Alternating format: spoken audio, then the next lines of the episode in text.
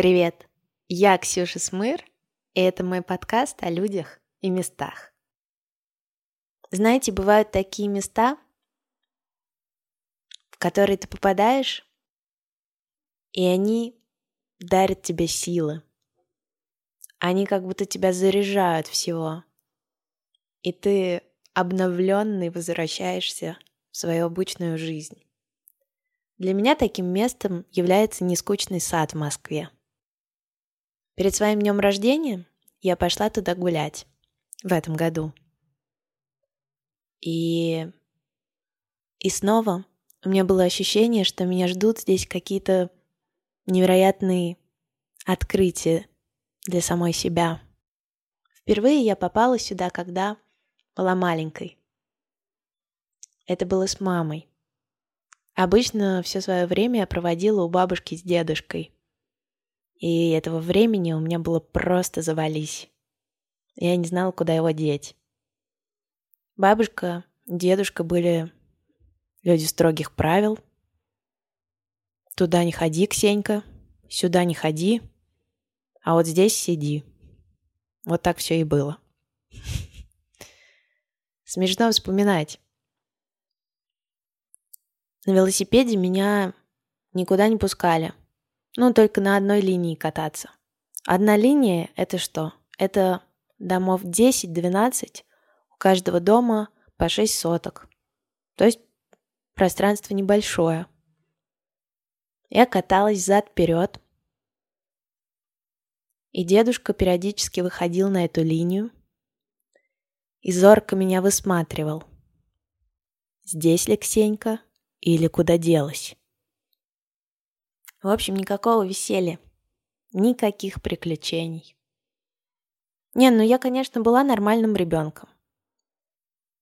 Я вот э, прищемила себе мизинец, обварила кипятком, порезала дедушкиным лезвием бритвы свою руку, а потом блеванула персиками ему на тапки.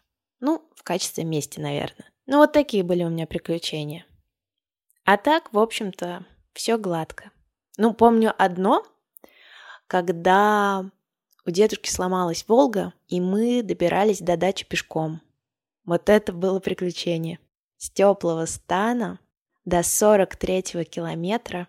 Там мы высаживались из автобуса и шли мимо кукурузного поля, потом мимо речки, над речкой было дерево, а на нем висела тарзанка. Ну, помните тарзанку? Ваше вот это ощущение от полета. Ох, веселье, красота. Вот я не помню такого. На эту тарзанку меня тоже не пускали. Мы просто мимо ее прошли. Но было уже приятно. И поэтому приезд моей мамы становился настоящим приключением, даже если мы сидели просто дома и смотрели Санта-Барбару. Мама отводила меня в большой мир. Ну вот, например, в лес. Он, ну, ничем не отличался от Бицы. Лес как лес, только назывался сад.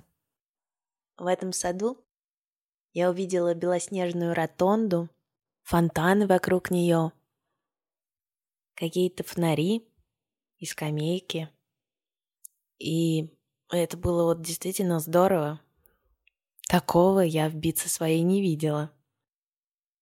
Потом, когда я добиралась до школы, ожидая автобус, я стояла у изгороди нескучного сада и думала о том, как же здорово будет прогулять школу. Но детство научило меня другому. И это Сыкунья. Эта трусливая девочка боялась школу прогулять. И я просто стояла на остановке, ждала автобус. Потом уже, когда я стала взрослее, я приходила сюда с подругами, с друзьями, каталась здесь на ватрушке, на роликах по набережной. Ну, в общем, развлекалась. И только тогда, наверное, я узнала, что моя бабушка жила здесь совершенно неподалеку. Ну, там, где полукруглые дома, там раньше Калужская застава была, и вот там через ЖД-дорогу, около Академии РАН, то есть на месте Академии РАН стояли бараки. И моя бабуля там в бараке жила и коз пасла. И это что-то невероятное. Наверное, я узнала это и раньше, но как это бывает в детстве? Тебе 120 раз говорят, что ну, сейчас прабабушка приедет из Абхазии. А ты думаешь, ну ладно, окей. А потом сопоставляешь какой-то момент и думаешь, батюшки, из Абхазии? Так это что ж получается? Прабабушка его мать, деда моего мать. А он, это что ж, Абхаз? Ведь Абхазия это страна? Угу, да. Офигеть. Так, наверное, было и с бабулей. Так же было тогда, когда я нашла фотографию красивого, усатого мужчины у нас дома, показала ее деду, а он говорит, так это ж я. А я на него смотрю, а он без усов и вообще уже пожилой. А мой любимый мужчина в этот момент боярский. И я так смотрю на фотографию, на деда, и такая, да? Это ты? Ну и как потом начну реветь, и, блин, этот фонтан слез было, ну, ну вообще не остановить. А бабушка у меня вообще не очень-то любила что-то рассказывать. Но о каких-то текущих событиях, да, она могла сказать. Ну, вот сегодня собрала помидоры 3 килограмма, 5 килограмм огурцов, закрутила 20 банок, Легла в три часа ночи. И вот такое могла. Но расспросы не очень любила. Зато память у нее была просто отменная, просто вышаг. Не то, что вот я сейчас деда спрашиваю, говорю ему, ну, дед, но в каком платье бабушка была, когда ты впервые ее увидел? Ну, ну реально важная очень деталь. А дед мне говорит, ну, Ксень, ну, вообще прошло дофига лет, я не помню. А ведь действительно прошло дофига лет. И бабушка с дедушкой, они прожили вместе больше полувека. И, наверное, казалось, что ну, такие дурацкие детали можно еще потом узнать. Ну и вообще, сколько времени впереди? Я все никак не могла сделать этот выпуск. И я не могла понять, что за тупик? Почему у меня какой-то барьер?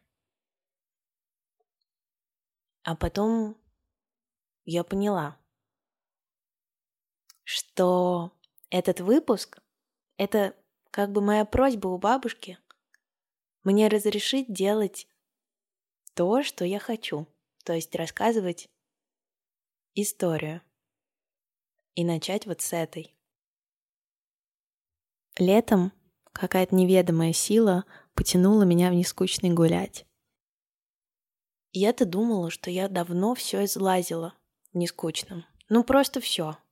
А тут такой вообще привет.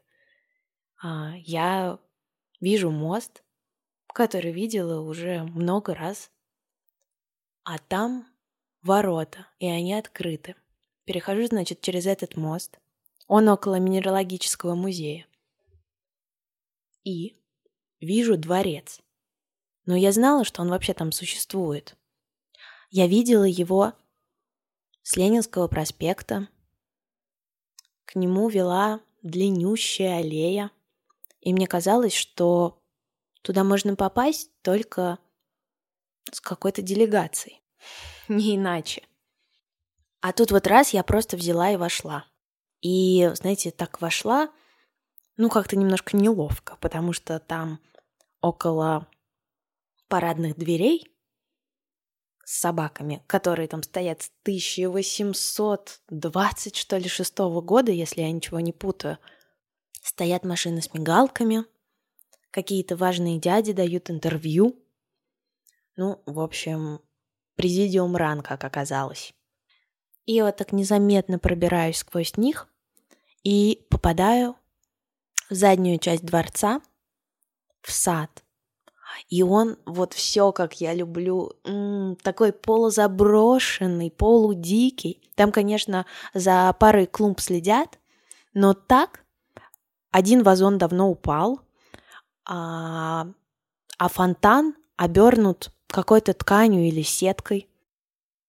Но это просто какая-то красота. С одной стороны, колонны дворца, ну, конечно, с кондиционерами, ну, куда ж без них. Дворец такой немножко потрепанный, обшарпанный. С другой стороны, вот этот волшебный сад. И никого нет, вообще никого нет, только я. Но я понимаю, что есть люди в этом дворце, и они, наверное, работают сейчас, а я тут как какой-то гость, дивного сада. Я понимаю, что вот здесь, вот здесь реально был сад. Представляете, сад, самый настоящий. Я потом вернулась в этот дворец и узнала от Алексея Дедушкина, это прекрасный экскурсовод, что этот дворец называется Александринский, что его Николай I подарил своей жене императрице Александре. Построил его граф Прокофий Демидов. Пыляев в замечательных чудаках и оригиналах в 1898 году рассказывает, что архитектура дворца была причудливая, но красивая, и что дворец весь был обит железом. А по коврам внутри дворца гуляли ручные обезьяны, кролики, там всевозможные собаки и другие интересные животные. Вот. А, ну и, конечно, красовали золотые клетки за морскими птицами. И трам-пам-парам-пам. А еще славился граф Прокофий Демидов прекрасным ботаническим садом. И был он не только прекрасным, но еще самым большим в мире на тот момент. И росло там, ну, просто какое-то дикое количество экзотических растений. И надо сказать, что в саду можно было и тогда спокойно простым горожанам гулять. Но горожане очень любили растения портить. И тогда что придумал граф Демидов? Он попросил нескольких своих садовников раздеться, выкрасили их в белила, поставили на постаменты и когда горожане пытались сорвать какой-нибудь цветок, эти скульптуры оживали. По легенде, собственно, нескучный сад именно потому и называется нескучный. Но говорят, что это просто легенда. Вот. Но кажется, что загадка о том, почему в нескучном саду до сих пор можно встретить деревья грецких орехов, она разгадана. Да, говорят, что там правда растут грецкие орехи, и осенью орешки падают, их можно собрать и съесть, если вы рискнете. А еще за дворцом растут белые акации, и они восхитительно цветут в мае. А в советское время здесь расположился музей мебели. И кто, вы думаете, поместил героев своего произведения именно сюда? Конечно, это были Ильф и Петров.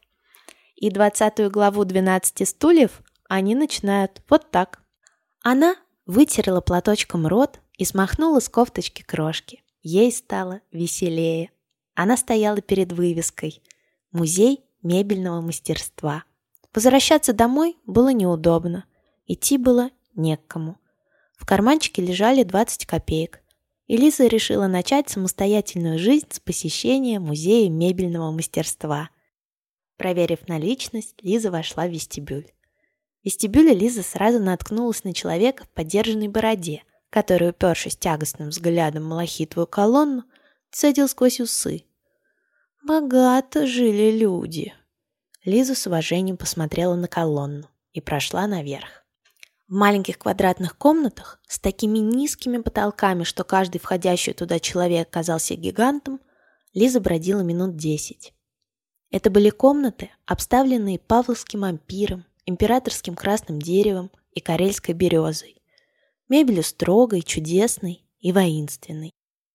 Два квадратных шкафа, стеклянные дверцы которых были крест-накрест пересечены копьями, стояли против письменного стола. Стол был безбрежен. Сесть за него было все равно, что сесть за театральную площадь. Причем Большой театр с колоннадой и четверкой бронзовых коняк, волокущих Аполлона на премьеру «Красного мака», показался бы на столе чернильным прибором. Так, по крайней мере, чудилась Лизе, воспитываемой на морковке, как некий кролик. По углам стояли кресла с высокими спинками, верхушки которых были загнуты на манер бараньих рогов. Солнце лежало на персиковой обивке кресел. Такое кресло хотелось сейчас же сесть, но сидеть на нем воспрещалось. Лиза мысленно сопоставила, как выглядело бы кресло бесценного павловского ампира рядом с ее матрацем в красную полоску. Выходило ничего себе. Лиза прочла на стенке табличку с научным и идеологическим обоснованием павловского ампира и, огорчаясь тому, что у нее с Колей нет комнаты в этом дворце, вышла в неожиданный коридор. И знаете, я бродила по территории этого дворца, ходила туда на экскурсию. Сначала нашла сама его, а потом мы ходили с моей подругой Женей, которая была у меня в гостях в первом выпуске, ходили фотографироваться. И я гуляла там, кормила белочек, заходила в конюшню, узнавала классные детали про жизнь пиковой дамы, тоже здесь где-то в нескучном саду, про конюшню Орлова и его рысаков, ну, в общем, про все это. А рядом как будто шла моя бабушка, маленькая, которая жила тут в бараке неподалеку. А может, уже большая. И Представим, что это лето, и бабушка кладет мне на спину свою шершавую руку и гладит ей. Шершавую, потому что она же до утра мыла посуду, закручивала банки, ну, в общем, совсем не спала. И вот я обожала, когда бабушка подсядешь к ней, и она чешет мне спинку. И не знаю, совершенно не знаю почему, но именно этот сад, как оказалось, это место, куда сначала привела меня мама, а потом как будто со мной бабушка гуляла. И знаете, я не знаю как, какими-то действительно неведомыми силами во мне вдруг родилось большое стихотворение. И ну, вообще стихотворение я никогда не писала, но только совсем, когда мелкая была, вот мне было 9 лет, я написала два стихотворения. Вот, ну, пожалуйста, послушайте один из отрывков. Это про Пушкина, он вам еще встретится. Писал стихи, он для детей и взрослых, но больше он писал для взрослых. Для взрослых он писал Руслан и Людочка Людмила. Но и детей он не забыл — про осень им писал и многое другое. Он каждый день трудился, писал, писал и вдруг остановился. Чужой в жену его любился, дуэль назначен был. Точка. Ну и вот еще одна маленькая. Дождик капнул, меня смутила грусть, и в сердце рана появилась. Хотелось, чтобы чуть остановилось время. Ведь только что была я молода.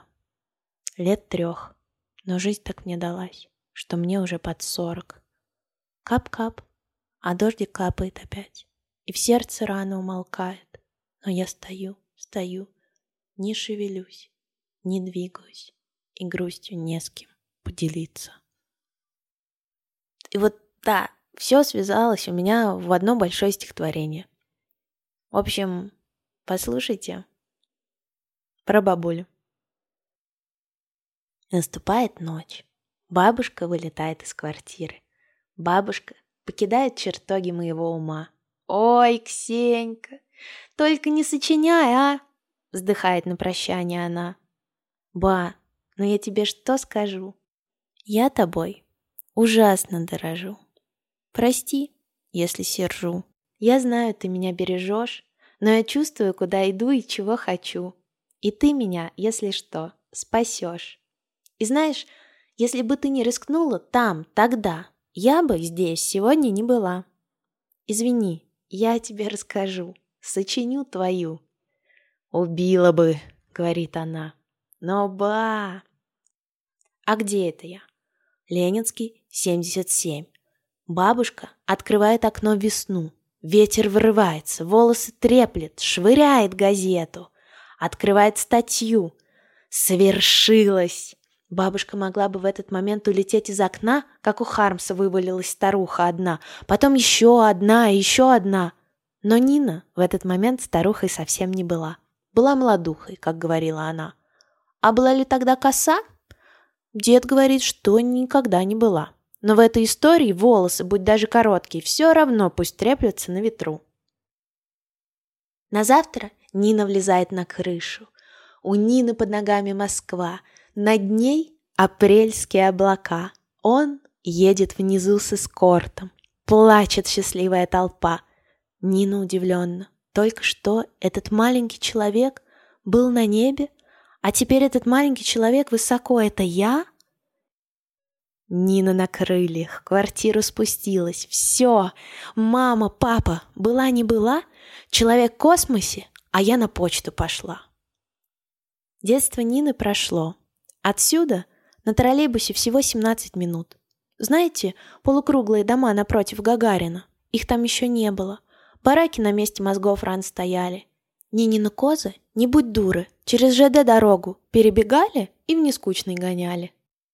Думаю, Нина сама туда сбегала, в этот дикий, полузаброшенный лес, где раньше цыгане плясали и дворцы в ананасовых грядках стояли. И тут моя фантазия такого давала. Я представляла, что баба видала, как Пушкин целовал на мосту Гончарова, как озорник Демидов пугал народ. Тянут руки сорвать цветок, и тут за жопу щиплет скульптура. Вот люди жили не скучно, а? Короче, ба, ты извини, но тут я додумываю. Даже не знаю, кормила ли белок ты здесь, как делаю я.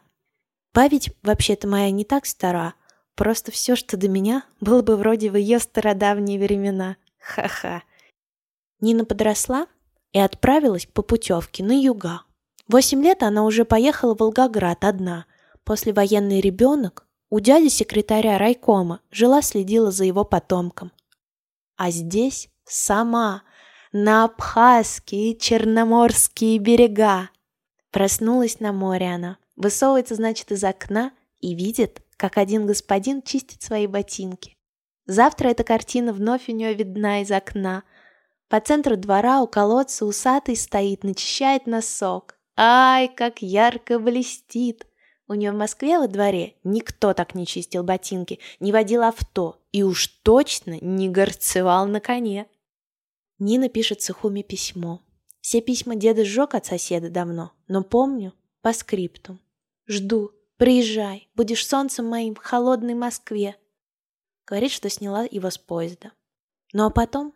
Что потом? Пойдем в кино? Родим двоих? Будем летом ездить на Волге к твоим? Варить мамалыгу, готовить пироги, кататься на дачу. Ну чё, пошли, что стоишь? А потом мы с ними едем на дачу, грузим тачку, кастрюли, варенье, сахар, белье, вафли, одеяло, Ксенькины шмотки, пакеты, хлеб, молоко — Проезжаем мимо поселки. Десна, Ватутинки, Красная Пахра, рядом Страдань была, Бабенки, Голохвостово, Моча. Река тут заливисто смеемся, ха-ха-ха. Приехали, дед пошел с соседом болтать, я подсаживаюсь на стульчик ба приставать. Ба, побежали и совершим переворот, ну или хотя бы пойдем в поход. Ну, хотя бы вон за той линией поворот.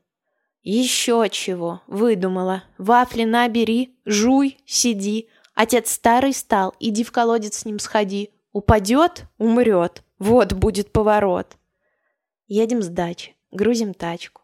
Кастрюли, варенье, сахар, белье, вафли, Ксенькины шмотки, пакеты, хлеб, молоко, флоксы, огурцы. Все невиданной вышины, загораживает окно.